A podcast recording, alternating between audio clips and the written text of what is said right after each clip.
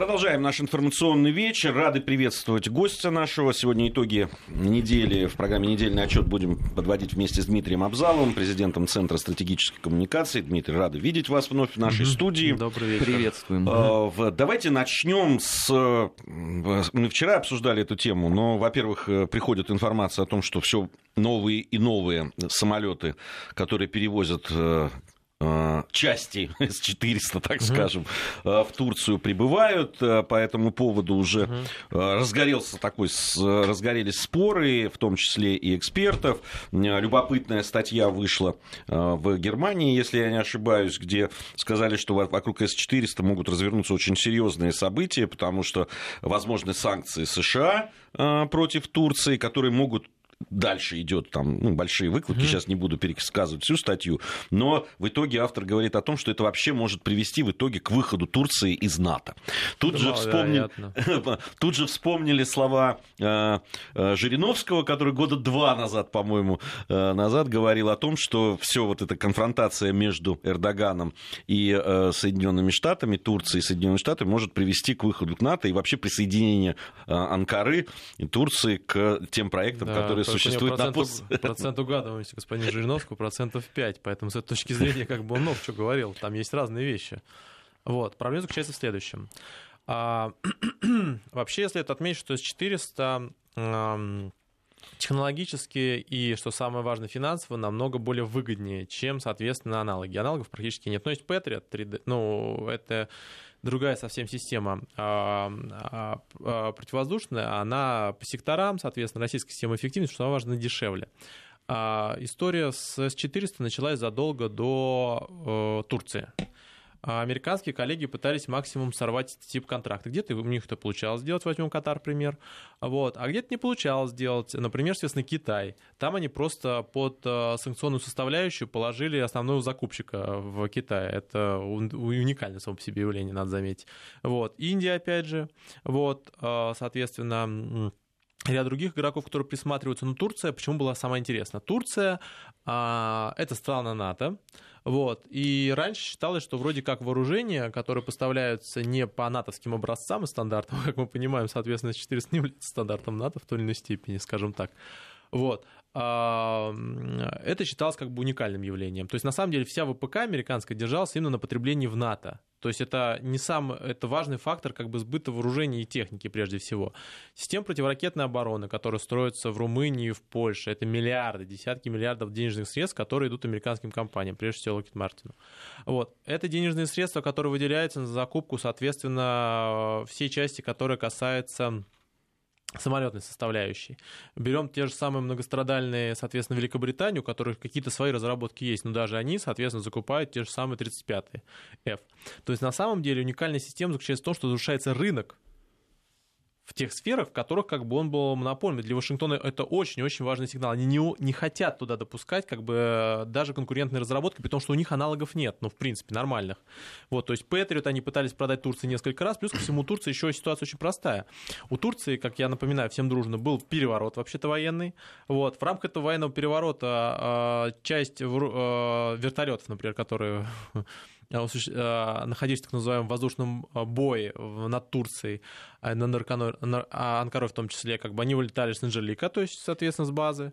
Вот. Американские коллеги как минимум об этом знали, поэтому как бы сейчас Турции, в принципе, особо терять нечего. Я напоминаю, что вообще Турция находится под санкциями, под очень жесткими санкциями. У турецкая лира упала достаточно серьезно, и американские коллеги к этому приложили массу усилий. Например, На следующей неделе они новый пакет санкций Так точно. Вводят. То есть они, клали, а, они положили несколько банков, например, турецких. Они, соответственно, отказались осуществлять поддержку финансовой составляющей. То есть на самом деле Турция и так находится в сложном положении. Поэтому это то же самое, что а, угрожает тому, кто горит, тем, что как бы его еще сильнее подожгут. То есть проблема именно в этом. Это первый момент. А второй момент. А, Эрдоган прекрасно понимает, после проигрыша а, выборов в Стамбуле у него особых вариаций нет для того, чтобы, соответственно, отбиваться, это искать альтернативу, потому что он в конце концов просто как бы упадет. Наконец, это важно и с точки зрения турецких основных позиций. Давайте разберемся. А Турцию кинули с Сирии фактически. Соответственно, американские коллеги вышли, обещали, что выйдут. А, соответственно, при этом курды остаются под защитой. Соответственно, тому же самому, той же самой Анкаре не дают как бы возможность туда заходить. Иран, который был стратегическим партнером Турции и который, и который, кстати, тоже активно лоббировал сделку ядерную с целью как бы получить доступ к иранским энергоносителям, которые, кстати, должны были замещать на наши энергоносители на европейском рынке. Вот, знаменитые турецкие проекты во что уперлись? Правильно, в позицию Трампа. То есть Трамп отбирает, ничего не дает. В этом основная проблема. То же самое касается Европейского Союза. Мы все позабывали, что Турция в Европейский Союз так вступала, там провела целый ряд реформ. В конце концов, туда его не пустили по целому ряду оснований. Возникает вопрос, а что как бы в чем какие-то стимулирующие меры, которые могут Турцию привлечь к американскому направлению? Им предлагают э, вывести из программы F-35. Но F-35 дорогие. У Турции и так денежных средств нету как бы на эту составляющую. Плюс ко всему, для них важнее прежде всего система противовоздушной обороны, как показала практика того же самого Северного Кипра, который тоже на прошлой неделе, на этой неделе э, разгорался скандал. То есть на самом деле, если бы американские коллеги хотели бы давать какие-то преференции своим партнерам, из этого еще что-то выходило, но американцы просто от, от, отключают под санкционным давлением. Но это один раз можно сделать. это можно сделать два раза. Но если вы так делаете 50 раз, партнеры начинают к этому относиться очень специфически. Вот в этом основная проблема. А для Российской Федерации это тоже очень важный аспект, потому что у нас объективно с Турцией сложные отношения. Неоднозначно они, все мы прекрасно это понимаем. С одной стороны, у нас есть стратегический проект, у нас есть АЭС, у нас есть э, турецкий поток, с другой стороны, у, тури, у турков есть свои интересы в Сирии, есть Идлиб, за который они отвечают, очень специфически за него отвечают справедливости ради. Вот, попустительство вооружению отдельных формирований. Вот. Вопрос заключается в другом, в том, что и даже на этом сложном отношениях, объективно сложных, все равно как бы Турции выгодно это взаимодействие. Они готовы идти под эту сонную составляющую. Американские коллеги уже несколько раз пытаются давить. Причем это не первый звонок. Ладно, С-400. У нас, соответственно, Северный поток тоже были угрозы санкциями в отношении европейских компаний, которые есть что терять. У них товарооборот, соответственно, американский рынок там за 300-400 миллиардов. Это в очень узких сегментах. Вот. И тем не менее, они на это пошли. То же самое касается и Турции. То есть, на самом деле, ты сейчас показывает то, что, во-первых, у нас очень конкурентное вооружение, кстати говоря. Это вот конкретно в этой сфере у нас вообще конкурентов нет. Вот, нормальных. А, соответственно, и страны готовы уже идти на то, чтобы как-то поперек а, такого типа давления выступать. Тем более, как показывает практика, ничего особенно нового американские коллеги предложить не могут. Ну хорошо, сейчас вы не поставите С-400, разорвете отношения экономические. Дальше вы окажетесь в ситуации Болгарии. Болгария разорвала соглашение? Разорвала. АЭС хотели, Белине, обеспечила все бесплатно, ну не бесплатно, а дешевой, сверхдешевой электроэнергии. Это привело бы к падению цен на ЖКХ раза в 2-3. На, на болгарском рынке, напомню, на болгарском рынке э, на, в Болгарии выходили люди на протесты ЖКХ из-за ЖКХ прежде всего. Из-за чего, соответственно, правые консерваторы пострадали. Соответственно, нефтепровод Бургас-Александрополь отменили. Отменили между прочим, тоже давал миллиарды, соответственно, болгарскому бюджету. И, наконец, соответственно, с которым они могли сейчас быть, уже быть, и прокачивать колоссальное количество газа, например, в страны Восточной Европы, быть точкой входа для этого газа.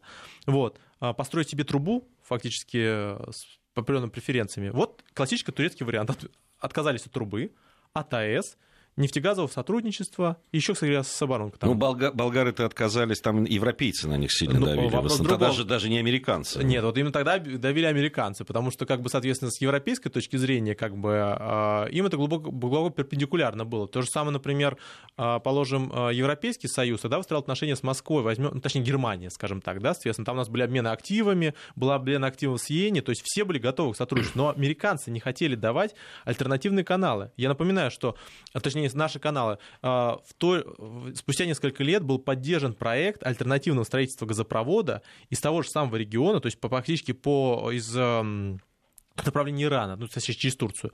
Вот. И он получил статус э, европейского. То есть то, что хотели выбить для, соответственно, Южного потока. И получило нормальный. И американцы это пролоббировали, потому что европейцам, например, если договариваться с Турцией было очень-очень не, не, как бы, не перспективно. Тогда американские коллеги поддержали Эрдогана. Вот. Проблема заключается именно в этом. Проблема заключается в том, что Европа тогда единой позиции не представляла. То есть мы сейчас как бы так смотрим, о, смотрите, у Макрон там какие-то заявления делает, Меркель заявления, а такого до этого не было, такого всего. И Турция очень боится, что настанется ситуация Болгарии. она останется в Болгарии, то есть у нас будут выходы, а это и так будет, они уже есть. Вот. У нее, соответственно, будет проблема с экономикой, это и так есть. Вот. Ей говорят, ребят, вы себе экономические интересы подрежьте, вот, взамен на вашу поддержку. А вы эту поддержку в чем выразите, когда люди выйдут на улицу, когда, э, например, лира турецкая еще на 20% девальвируется? Как, например, соответственно, это происходило в Турции. Вот вы потом как муниципальный выбор будете выигрывать? Мы что, там американские флаги везде развешиваем? Мы скажем, как бы мы зато, за, зато США сказали молодцы, вот это вот время уже прошло. Проблема заключается именно в этом. Вот, поэтому с этой точки зрения, как бы, ну, очень важное мероприятие, событие, но тоже надо понимать, что Турция все равно будет составлять себя окно возможностей, вот, но для российского ПК это, конечно же, достаточно серьезный прорыв, особенно для стра- в страны НАТО, особенно на фоне такой достаточно активной милитаризации Восточной Европы. Вот интересно, что как раз с С-400 вот был прорван именно там на турецком направлении, а, допустим, ну, не с, с Индией, да, там, э, которая не входит в НАТО, у которой, казалось бы, более, да, более широкий спектр возможностей там, договориться. И... Так у нас и там, и там прорыв произошли. Просто вопрос заключается в другом, что каждый, в каждом из рынков на самом деле уникальная ситуация. Берем ситуацию, вот Китай, Индия, Турция являются как раз симптоматичным приемом, и как раз прием Катара является как бы антиподом. А в чем пример э, Индии. Индия в свое время, Российская Федерация, Союз ее активно поддерживал, Пакист... Э, США делал ставку на Пакистан. Но в последнее время, как известно, у США есть очень сложные отношения с Пакистаном. Вот. Они, соответственно, начинают залезать в контракты индийские, в которых у нас были сильные позиции. И сам факт того, что Индия при таком партнерстве, она активно работает с американскими компаниями, между прочим, по аутсорсингу, готова э, поставлять С-400, при том, что, например, Индия вообще в войне сейчас находится так между делом, у них территориально идет э, обострение конфликта с Пакистаном. Ну да, недавно совсем раз, до жесткого да, дошло. с самолетами, как да. раз с ПВО. Да. Вот, то есть как бы это вот э, люди реально уже поставляются как бы э, в ситуации конфликта. И тем не менее они на это пошли, на то, при том, что у них экономические связи очень серьезные. Китай, классический пример. Китай очень специфический Китай. То есть на самом деле как бы он в партнерстве находится, но санкционные отношения Российской Федерации применяет, потому что прекрасно опасается попасть под какие-нибудь вторичные санкции США. И на этом фоне он готов и целенаправленно пошел на то, чтобы его основного закупщика, который, соответственно, работает по направлению ВПК, как бы, чтобы он лег под санкции, под реальные санкции.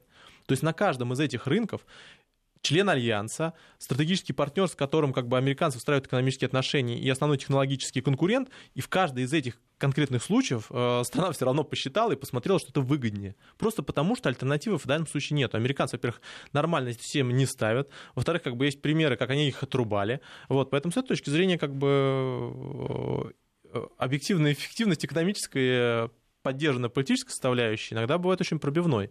Вот. Конечно же, это сложно было представить еще лет 20 назад.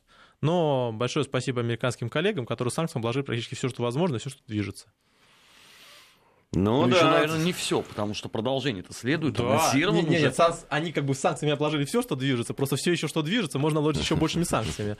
Вот, но э, это, конечно, очень интересно. Кстати говоря, что особо забавно, это э, тоже событие этой недели связано с Францией. Французы, а, история интересная, они взяли и э, проголосовали э, за налог, в отношении, соответственно, IT-компаний, вот, а, которые имеют 750 а, миллионов общей прибыли, ну, это практически все топы, вот, и 25 миллионов, более 20 миллионов делают на французском рынке, это практически все. То есть там, там Google, Facebook, все остальное, вот там вот Amazon, туда же, вот, они обложили их, соответственно, налогом, вот, которые они должны отдельно платить французскую казну. В ответ, соответственно, Трамп решил взять и ввести санкционную составляющую в отношении Франции. Это при том, что ранее, между прочим, а, в связи с проблемами с Боингом, они уже начали одно расследование, чтобы просто задавить Airbus.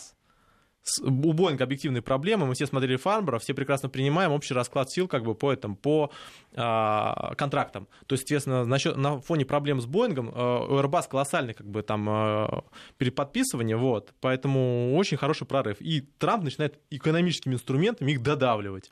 То есть давить как бы конкурентов в данном случае. И Франция уже отвечает на как бы эти вопросы и опять получает в ответ санкционную составляющую. Возникает вопрос, если твоя страна начинает как бы усилить систему налогообложения, какое твое дело с точки зрения как бы другой страны, а, что они там делают с налогами? То, что США самые высокие налоги, одни из самых высоких налогов персональных в мире, и то, что они, например, а, двойное гражданство, если у человека есть, его заставляют на налогообложение американское садиться, а это фактически выкачивание денежных средств у других экономик. Это нормально? Ненормально, но с этим все смирились. А когда то же самое пытаются сделать французы, как бы им в ответ как бы заводят санкции.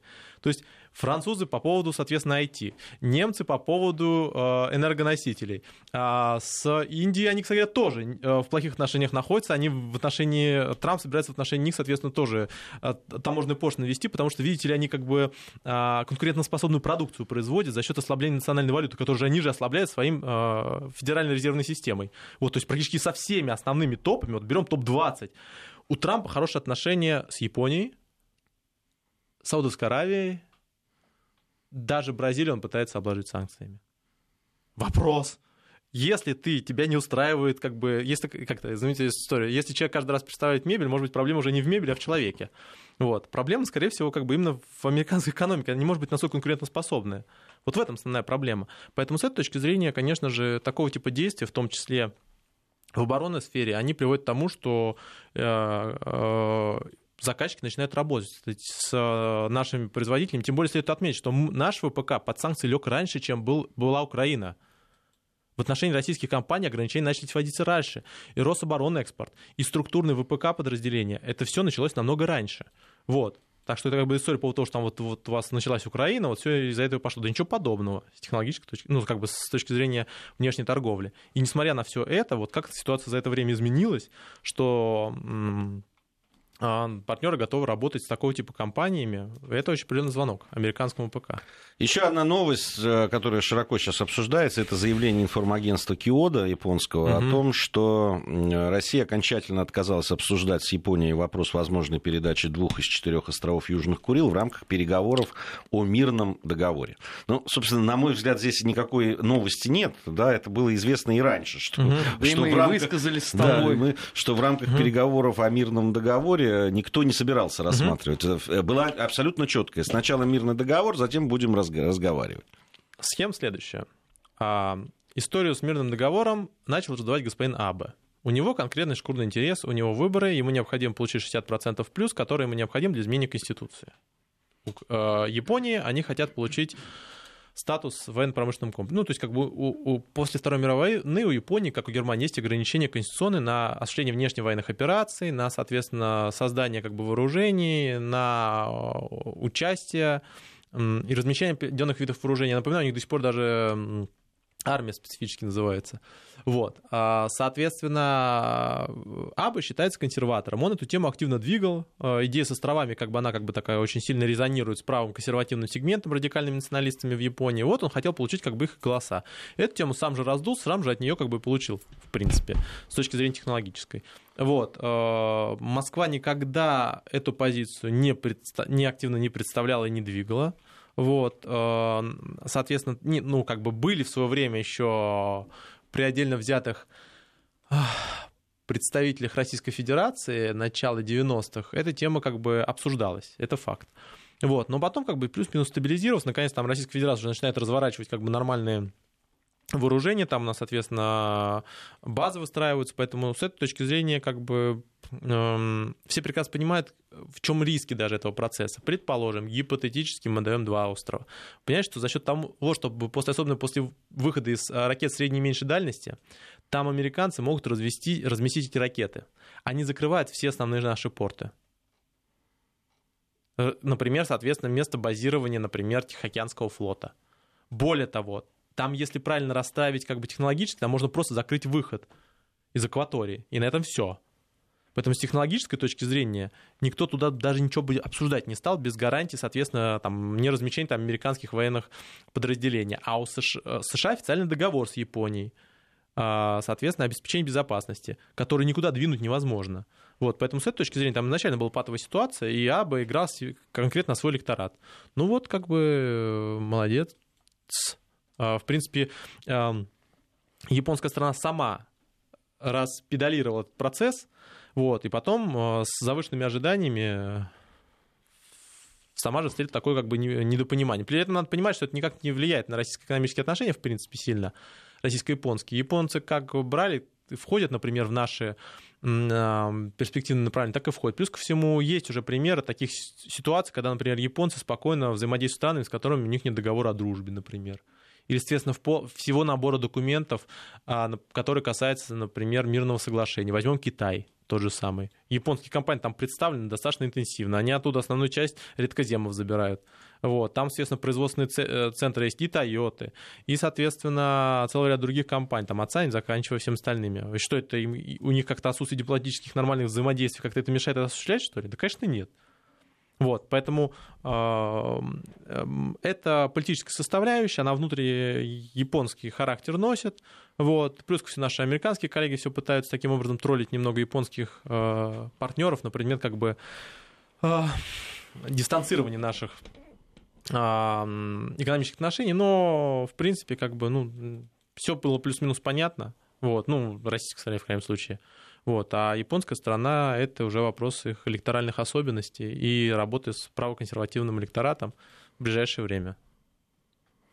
А, небольшое, немного времени у нас до а, новостей середины часа. Но давайте, если можно, быстро а, по поводу того, что в Гонконге происходит угу. сейчас, и насколько это может быть серьезной проблемой для Китая.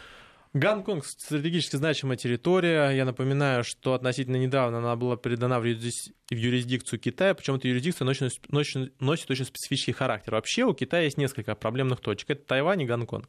Вот. А, последнее время активизировалось паление американских коллег, ну, после того, как Трамп стал одержим Китаем и Ираном, вот, они перекидывают финансирование, в том числе в Юго-Восточную Азию. В том числе ситуация с Гонконгом считается как раз слабой точкой Китая, в которой можно бить. Почему? Гонконг а, является как бы таким а, офшором. Э, через него заводится основная часть капиталов в китайское направление. То есть там есть отдельная своя национальная валюта. Вот, кстати говоря, специфически она эмитируется. Она эмитируется фактически частными компаниями, финансовыми организациями. Вот, вопрос заключается в следующем. Там как такой, такой, это как задние ворота в Китай Поднебесную. Вот. Там, естественно, представлена значительно э, большая часть финансовых хабов, поэтому как бы ударить по Гонконгу само оно. Второй очень важный момент. А у Гонконга есть политическая составляющая, то есть значительная часть как бы э, основных как бы проектов, которые работают против Китая, расположены в Гонконге. Вот. Просто потому, что так называемая их эта стена и золотой щит, он как бы, собственно говоря, это как раз может стать задний вход именно к нему.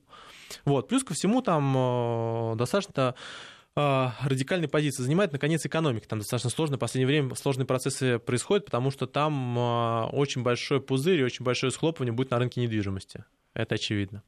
Вот. А в контексте уже сказанного перечисленного, это активная попытка внешней игры против Китая. Понятно, что это был только повод, закон об экстрадиции. Во-первых, соответственно, очень ограничен, его нормально реализовывать невозможно практически. Вот. Поэтому это основной элемент давления в направлении, прежде всего, Поднебесной. И Поднебесная это так реагирует. Дело в том, что в, в Гонконге После долгих политических процессов а, Китаю удалось получить относительно сильные позиции. И он начал проводить там целый ряд, соответственно, своих нормативно-правовых актов. Сейчас это попытка как бы устроить маленький Тяньаньмэнь, но только как бы конкретно в а, гонконгском формате. Вот. Э, в принципе, отличная идея со стороны как бы американских коллег таким образом как бы поддавливать политически именно Поднебесную. Кстати говоря, в этом году также было годовщина, вот, которая тоже активно э, поддерживалась с внешнего контура. Вот это такого типа действия, такой называемый контур игры, гибридная игра, ну, достаточно эффективно. С Тайванем они действуют еще интереснее. А, мы скоро продолжим. Напомню, Дмитрий Абзалов, президент Центра стратегических коммуникаций в программе «Недельный отчет». Новости, затем возвращаемся. Недельный отчет. Подводим итоги. Анализируем главные события. Продолжаем а, нашу программу. Дмитрий Абзалов в студии Вести ФМ в программе «Недельный отчет». Армен Гаспарян, Гия Саралидзе по-прежнему в студии Вести ФМ. А, давайте ближе к нашим границам. Угу. На буквально в конце недели прозвучало очень громкое заявление от президента Украины угу. Владимира Зеленского по поводу иллюстрационного закона. Угу. То есть иллюстрационный закон был разработан еще предыдущей властью, как бы и при, при предыдущем президенте.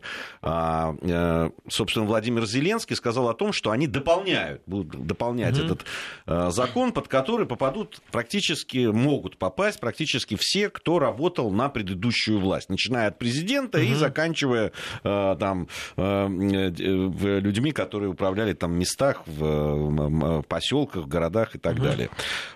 Во-первых, э, на ваш взгляд, Кроме тех, кто уже попал под иллюстрацию. Это другая на, на них уже не распространяется. Нет, на, на все. Они просто доба... они в этот закон добавляют. Нет, уже была иллюстрация на Украине. Да. Она предполагала ограничение на занимание должностей. Совершенно в рамках этой иллюстрации было, например, ограничение фактически, например, коммунистической партии. Мы что-то позабывали, все ну, ее взяли, просто вырубили из политического поля. Она не запрещена, да. кстати, там суд так и не состоялся. А, ну, скажем так, ее официально не зарегистрировали на, да. соответственно, Центр избиркомом, вот, поэтому, как бы, это, конечно, в ЕСПЧ еще можно сходить парочку раз, но факт остается фактом, зарегистрироваться коммунистом на Украине очень сложно. Вот, э, ну, как бы, с точки зрения Ну, а сейчас будет сложно тем, кто работал при Порошенко. Ну, это просто анекдот, на самом деле. Давайте разбираться. Во-первых, половина, ну, не половина, значительная часть избирательного списка, который ведет господин Зеленский, это люди, которые в той или иной степени имеют отношение властью. Как определить ту степень отношения, например? Возьмем, соответственно, господина Богдана, который является главой администрации. Вот господин Богдан, он, соответственно, с Коломойским мешался. Как бы, э, э, между прочим, входил в несколько избирательных кампаний на разных позициях за разные партии. Вот он кто такой после этого? Второй возникает вопрос, соответственно. Вот вам, э, например, есть те же самые позиции, положим, в его стратегических позициях. Данилюк, соответственно, работал в правительстве Украины. Что его тоже оттуда вырубать? Как бы это основная составляющая. Соответственно, берем дальше. У него есть замминистр экономики бывший, вот, который, соответственно, как бы благополучно завалил схему, национали... А, соответственно, приватизации активов. Как бы его куда двигать? И там таких вагоны целые. Второй вопрос. А степень иллюстрации какой? Если вообще всех, кто имел власть и отношение до этого, там вообще никому не останется, между прочим. А, если речь идет как бы именно о узком сегменте Порошенко и коллеги, так вопрос в чем? У вас же есть уголовные дела. Возьмите и уголовными делами этот вопрос решайте, а не решайте вопросом иллюстрации. Люди хватают за палку иллюстрации, когда они не могут нормально найти материалы на непосредственно тех людей, которых они обещали. Вот что они говорят? Посадить Порошенко. Разделял более 57% населения там, в момент до 60-70%. Отлично, бери, сажай. В чем проблема? У тебя сейчас есть возможности до, соответственно, а, регистрации, ну, уже практически крайне мало, но все равно брать как бы и возбуждать уголовное дело, снимать неприкосновенность, тому же закон о неприкосновенности хотели принимать. Снимаешь неприкосновенность, спокойно всех сажаешь, кого хочешь. Зачем тебе для этого иллюстрация нужна? Ты же всех из генпрокуратуры объявил туда. Ты послал, например, людей в э, запрос в генпрокуратуру, туда, соответственно, должны были приехать все представители. Что там некоторые вообще послали, сказали, что мы даже на допрос не придем. Некоторые сказали, что мы придем, но как-нибудь попозже. То есть на самом деле, если бы было желание кого-то посадить, э, это бы произошло. Ну, что будет разворачиваться на Украине? Понятно, что у Зеленского есть желание зачистить Порошенко, его как бы контур. Он это будет делать осенью этого года, после избирательной кампании, до Майдана возможного. На Украине а успеет? Вопрос очень интересный. В октябре а, платежки по тарифам да, да, да, да. МВФ. А, да, примерно так и будет. Проблема в следующем. Тайминг следующий. У нас 21 июля начинается избирательная кампания. Где-то объявление результатов максимум до 5 августа, то есть край. Соответственно, скорее всего, в июле у нас уже формируется общая позиция, в августе назначается кабинет министров, формируется правительство, соответственно, оно начинает обсуждать сразу же бюджет. А, как правило, на Майдан у нас выходит на Украине примерно с октября-ноября, любит там стоять. Почему? Потому что это связано действительно с отопительным сезоном, приходят, соответственно, данные, вот плюс есть историческая традиция, чего бы не постоять зимой, вот, а, поэтому как бы основная задача у Зеленского заключается в том, чтобы зачистить, как бы подготовиться к Майдану. Основная задача Порошенко, это уже технологи его говорят, как бы из внутренних источников, а, известно, интересное, что они готовятся реально к Майдану. То есть они уже тему эту раскручивают очень активно, вот, с целью как бы это для них будет защитная система. То есть им необходимо будет один сезон просто переждать и защититься, максимально раскачать рейтинг Зеленского, чтобы у него не было возможности реально как бы продавить а, свою повестку. Ну, там, соответственно, будут там всякие объявления в, коллаборационизме, э, в коллаборационизме и всем остальном. Так, Также а надо... Порошенко Майдан будет собирать по поводу чего? А... По поводу того, что Зеленский не такой? Первое. По поводу, соответственно, прогиб под Москву. Это первая тема основная, потому что, скорее всего, будет форсированы целый ряд принятий документов, скорее всего, в августе, в сентябре после избирательной кампании. Вот, возможно, произойдет стабилизация наших отношений, вероятность этого достаточно высокая, судя по последним переговорам в Париже. А, соответственно, вот этот процесс, процесс стабилизации, нормализации, ну, прежде всего, возможно, обмен всех на всех до конца года в ближайшие месяцы, а, схема разведения. И самое опасное, самое сложное для Украины, это, конечно же, голосование по политической части Минска. Там есть некоторые пункты, которые касаются конституционной части. Они требуют 300 примерно депутатов, соответственно, из Верховной Рады. Это требует достаточно большой работы технологической, их надо насобирать. А Порошенко будет вот именно под эти решения, под решения, связанные со стабилизацией отношений с Москвой, выводить народ, что это продажа национальных интересов, то не за то мы воевали, боролись, что это попытка продать идеалы, как бы светлую память счастливого детства Майдана, Евромайдана и всего остального. Вот туда вот, например, он будет выгибать, насколько известно. Вот. А, Соответственно, Зеленский будет пытаться грести в другую сторону, пока что по базовому сценарию именно так все будет происходить. Вот, поэтому в ближайшие два месяца, три месяца будет очень-очень жесткое противостояние. А, будут жесткая попытка зачистить порошенковских людей, которые остались в силовых группах прежде всего. Это очень много представителей СБУ, очень много представителей Минобороны Украины, ВСУ. А, соответственно, в ответ Порошенко будет начинать массовые акции, разгонять примерно с августа. И дальше будет идти, э, идти счет на время. Кто успеет раньше.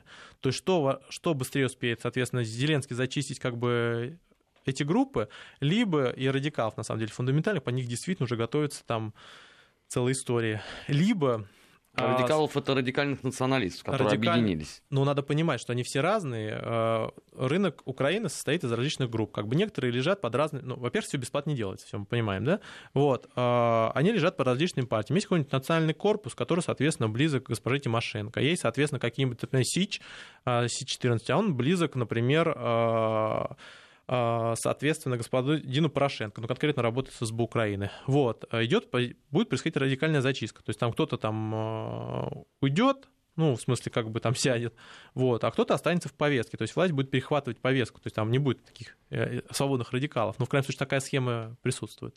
Вот. В контексте всего уже сказанного, вот это будет очень серьезное противостояние. Вот, и надо понимать, насколько вот во всем этом противостоянии у Зеленского хватит сил доводить это до конца.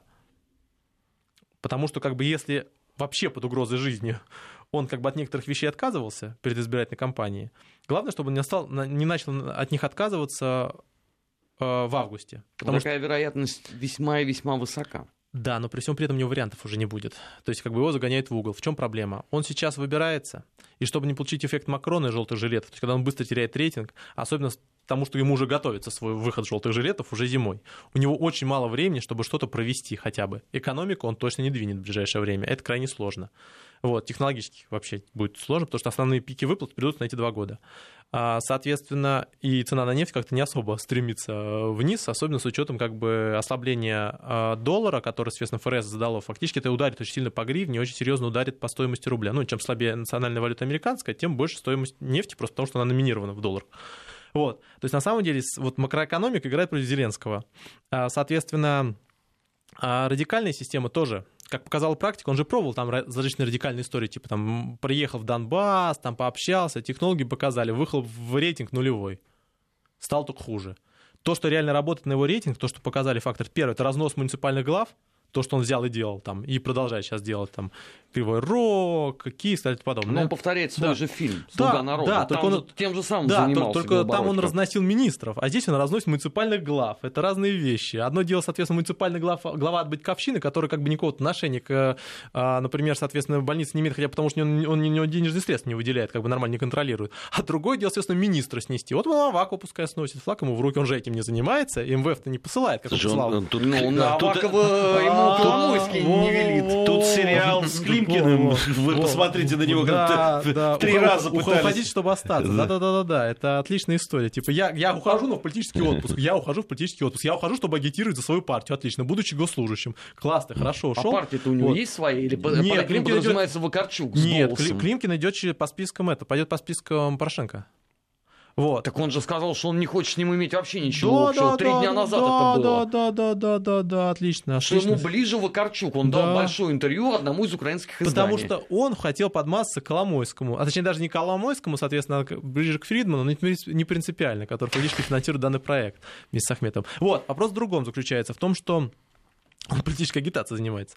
Вот. Проблема заключается в том, что э, на фоне всего вышеперечисленного схема только разгона работает. И вторая схема, соответственно, каких-то решений на, э, соответственно, украинском направлении, на донбасском направлении. Но в последнее время это повестку начинает перехватывать Медведчук.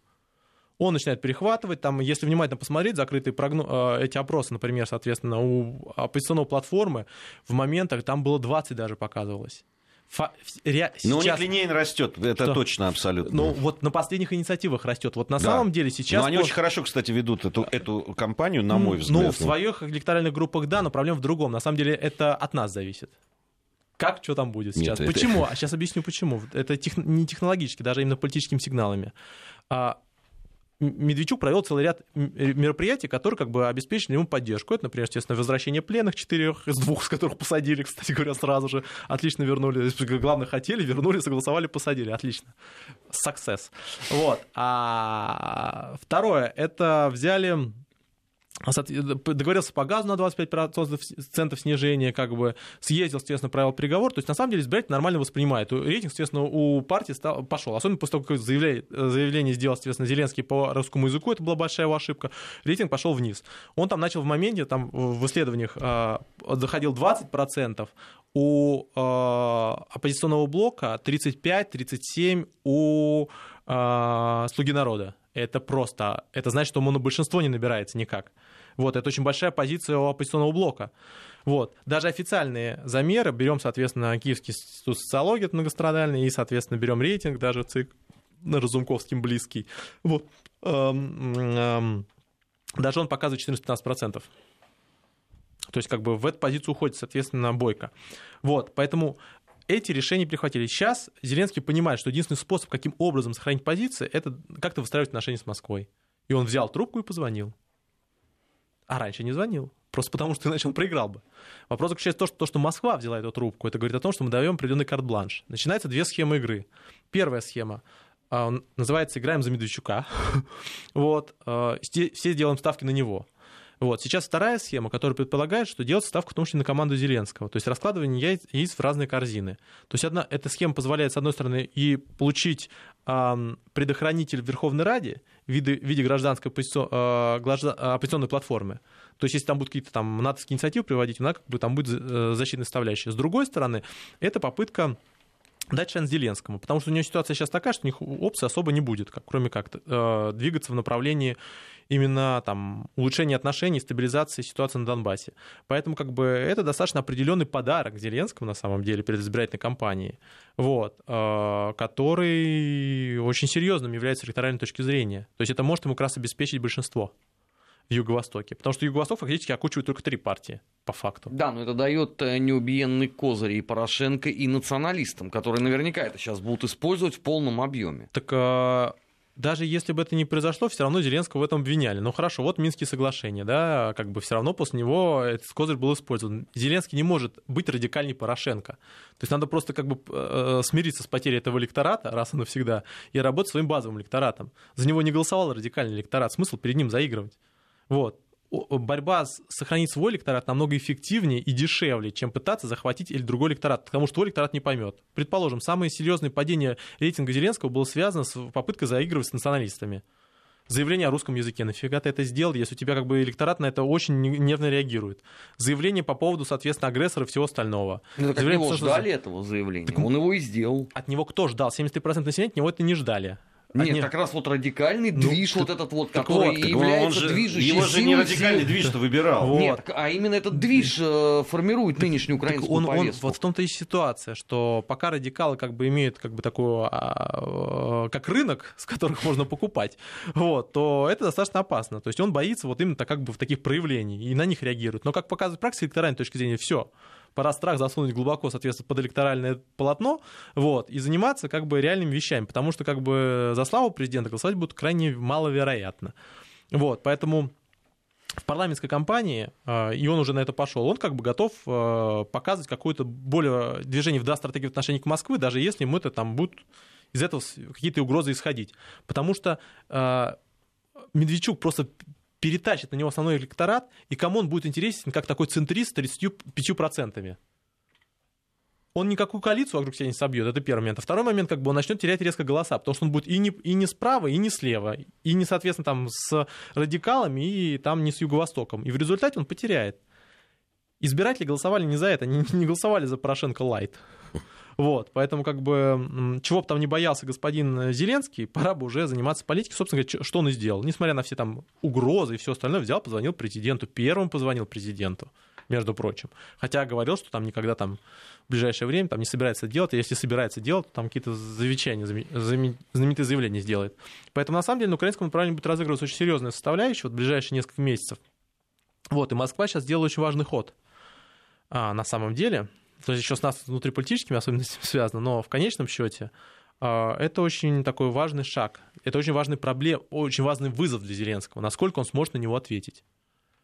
И если он дальше пройдет как бы играть в свою политическую составляющую, добро пожаловать в Макрона без, без как бы, соответственно, его поддержки. То есть, грубо говоря, это скидывание, постепенное скатывание в концепцию Ющенко, вот, только без э, враждебного премьер-министра, возможно. И, соответственно, как бы постепенная э, дискредитация позиции там, с соответствующим выходом. Хорошо, а бытие страны тогда при таком раскладе каково? Ну... При таком уровне экономики, социалки? Не, ну, при открытом конфликте второго Майдана Украина может и не выдержать в принципе, просто с экономической точки зрения. Это будет большая проблема. Плюс ко всему, там контракт закрывается на газ в следующем году.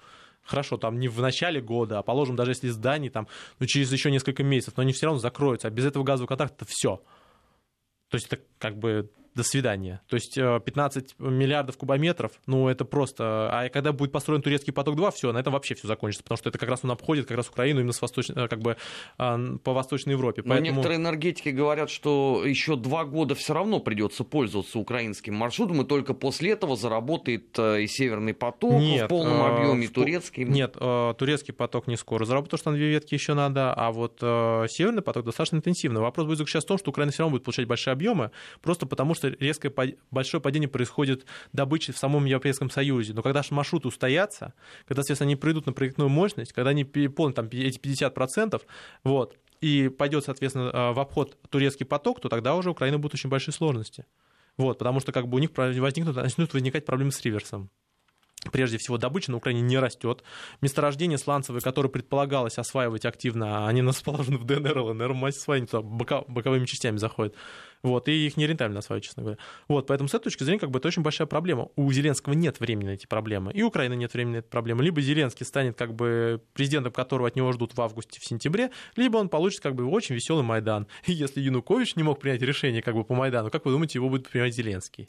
А может Но быть, я... он как раз и примет, потому что из таких вот темных лошадок могут вырастать диктаторы, которые скрутят всех в бараний рог. Вопрос в другом заключается. У этого диктатора нет контроля силовиков. Вот, этого диктатора как бы самого куда-нибудь там и скрутят. Проблема заключается в том, что у него слишком мало времени, месяцев для того, чтобы взять и поставить своих людей на стратегическую задачу силовой позиции. У них этих, у этих людей нету.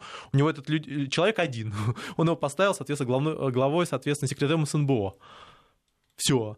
То есть проблема заключается именно в этом. Проблема заключается в том, что ему необходимо как бы здесь активно проводить. Ну, ну, друг... да, здесь надо сказать, что не только у него вообще с, с кадрами это понятно, что у него кадровый голод, и людей не хватает катастрофически, это видно. Ну, это понятно. Вопрос заключается еще и в том, что как бы на самом деле ему, ему необходимо очень серьезные вещи делать. И вот по базовым, как бы там, тому, что сейчас смотрится примерно, если он реально захочет делать то, о чем говорил в Париже его представитель, вот, то как бы э, радикалы его будут прессовать очень жестко. Ему необходимо как бы активно защищать это поле. Он, в принципе, это уже начинает сейчас делать. То есть они там собирают сейчас досье там, на всех радикалов. Там будет, на самом деле, достаточно весело. Вот, поэтому с этой точки зрения как бы э, очень хочется надеяться, что вот этого запала, который он объявляет, вот это все хватит. И что еще наши коллеги отдельно взятые, вот, не европейские, потому что европейские, как ни парадоксально, выступают за более фундаментальные переговорной позиции, а наши американские коллеги, особенно перед избирательной кампанией в США, они захотят как-то слегка как бы поиспользовать украинский фактор.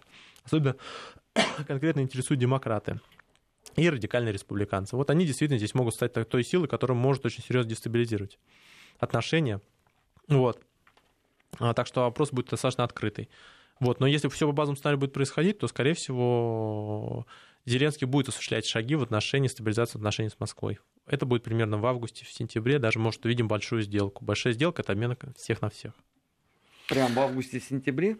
Ну, явно не до выборов, потому что никто не подготовит. Но при этом надо понимать, что на следующей неделе у нас а, Вышинский суд, вот, его не выпустят, Это мы все понимаем прекрасно. Вот, потому что как бы это уже установка пошла сверху. Да, соответственно, Зеленского, июля. Да, а Зеленский установи, уже позицию двинул, чтобы его не пускали до выборов. Ну, понятно почему. Чтобы не раздражать электорат, не накидывать, соответственно, избирателей на радикалов. Вот, поэтому он по любому, в любом случае это решение будет принято на этой неделе. Скорее всего, этот обмен, соответственно, не будет на этой неделе. На следующей неделе, а следующей неделе последняя, собственно говоря.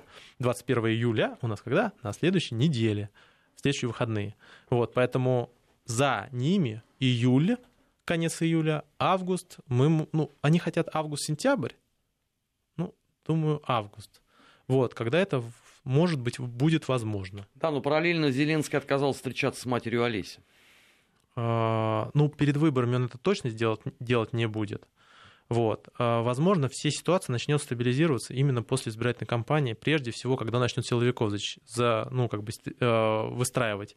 Вот. А, что касается вот всех остальных встреч и всего остального, я думаю, что если пройдет обмен, это уже будет важный шаг. На самом деле, самое сложное в этом процессе даже не обмен будет. Самый сложный процесс, они реально говорят об этом, то есть реализация Минских соглашений политической части. То есть я вот хочу посмотреть, как в избирательной кампании Верховная Рада будет 300 человек, 300 депутатов голосовать за особый статус. Вот я хочу на это посмотреть, просто мне просто интересно. Как это, это невозможно, по сути. А, технологически это можно сделать. Вопрос заключается в том, как бы, насколько к этому все будут готовы. Что такое 300, 300 человек? Это оппозиционный блок, а, соответственно, монобольшинство положим, соответственно, Зеленского полностью, весь в штыках, и, соответственно, их одномандатники. Но это зрада. Сразу, автоматически. Ну, сразу не автоматически, если правильно зачистить поле, как бы это все возможно будет делать. С другой стороны, как бы, вот, насколько я знаю, европейские коллеги, ну, в крайнем случае, в последнее время, и здесь тоже очень важный фактор, то есть, как бы, есть болезнь госпожи Меркель, ну, то есть, сложности, то есть, важно, чтобы они додавили этот процесс, и слабость господина Трампа, за господина Макрона. Макрон сейчас давит американцы, поэтому, как бы, скорее всего, на этом фоне они будут, и они уже делают, они форсируют процесс э, стабилизации по Украине, они давят сейчас на Украину, как ни парадоксально, вот в Париже это происходило. Вот. А, если под давлением это будет происходить, то это возможно будет сделать. Вот сейчас окно возможности у нас открылось, потому что отношения Франции и США очень плохие. У Германии очень маленькое время есть, потому что как бы там есть вопросы болезни и всего остального. И необходимо будет додавить. Если мы сумеем это сделать до конца этого года, до, условно говоря, ноября, э, это будет очень серьезным прорывом. Все, на этом время закончилось наше. Благодарим гостя Дмитрия Авзалова. А у нас впереди программа «Наш 20 век». Недельный отчет. Подводим итоги. Анализируем главные события.